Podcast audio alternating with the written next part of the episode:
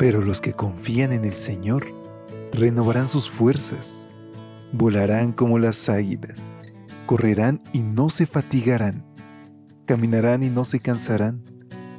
Mantengamos pues firme la esperanza que profesamos, porque fiel es el que hizo la promesa.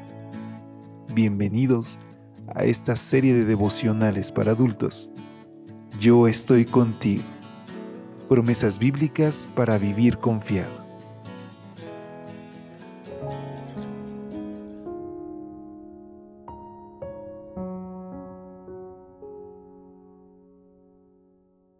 Hola, hola, muy buenos días. Feliz inicio de semana.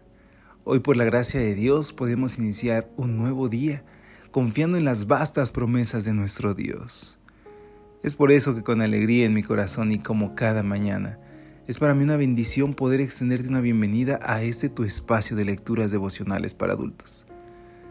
Porque hoy toda la familia de Evangelike ora y desea que estos audios toquen tu corazón y te lleven a tomar decisiones de vida. Por eso te invito a que me acompañes a nuestra reflexión titulada Dios les dará todo. Mateo 6:33 nos dice, Primero busquen el reino de Dios y su justicia, y Dios les dará todo lo que necesitan. La fama del almirante William McRaven aumentó considerablemente tras el discurso que presentó ante los graduandos de la Universidad de Texas en Austin el 21 de mayo de 2014. El impacto del discurso fue tan grande que acabó siendo la base para un libro titulado Make Your Bed, es decir, Tiende tu cama en español, que se convirtió en un éxito de ventas del New York Times. Cuenta el almirante que cuando se preparaba para convertirse en un SEAL de la Marina estadounidense, tuvo que recibir un fuerte entrenamiento en mar, aire y tierra durante seis meses. Fueron meses de carreras largas y agotadoras, natación a medianoche en las frías aguas del Pacífico, largas jornadas de ejercicios para desarrollar la agilidad y la fuerza física. Salir bien librado de dicho entrenamiento era parte importante del proceso de entrada a los SIL. Sin embargo, dice el almirante que el primer paso hacia el éxito no comenzaba con la fuerza atlética o la habilidad táctica. Cada día el instructor aparecía en la habitación de los aspirantes y todo comenzaba con la inspección de la cama. Si la cama no estaba perfectamente tendida, todo lo demás se iba a la deriva. Esta es la lección que extrajo el almirante de ese sencillo acto. Si tiendes tu cama todas las mañanas, habrás cumplido la primera tarea del día. Te dará un pequeño sentido de satisfacción y te sentirás motivado a realizar otra tarea y otra y otra.